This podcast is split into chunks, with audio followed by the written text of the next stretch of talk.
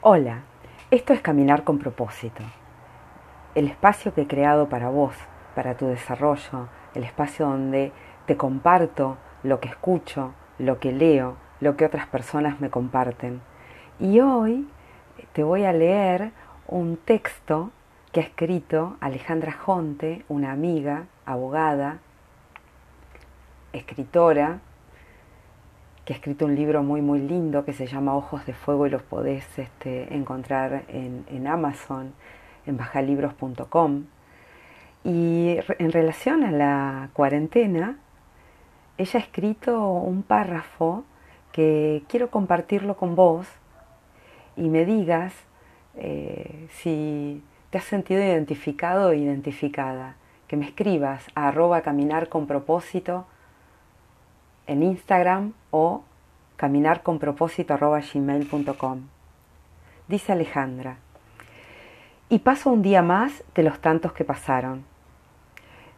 Días que casi no tienen nombre y que nunca terminan. Vago por la casa descubriendo distancias, resignificando los centímetros, magnificando el vacío entre los muebles. O esos milímetros abismales que separan en la biblioteca los libros, y busco un horizonte más allá de estas paredes y no lo encuentro por más que hurgue o empuje los rincones. Y voy a la ventana, pero la silueta de los edificios se adueñan del que puede ofrecerme esta ciudad, que junto con el cielo, hoy celeste, me resulta insuficiente.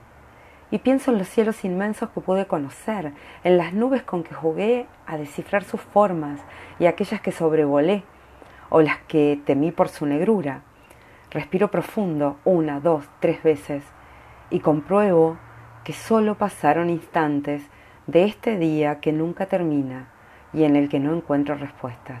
Respiro profundo una, dos, tres veces y me permito soñar con que estas paredes dejen de ser horizonte, con que se abren los caminos que me lleven a donde el corazón me dicte para volver a sentirme libre, plena, dueña del cielo y su inmensidad, y del sol que me alumbre, dueña de las tormentas y los rayos, y de los días que volverán a tener cada uno otra vez su nombre.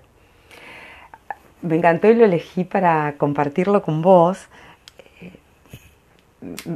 dado que me resulta un texto muy esperanzador. Eh, esto también pasará y nuevamente nos vamos a encontrar en en la calle, haciendo lo que a cada uno le guste. Yo eh, espero ese momento para salir a correr, a mí me encanta correr, volver a sentirme libre, plena.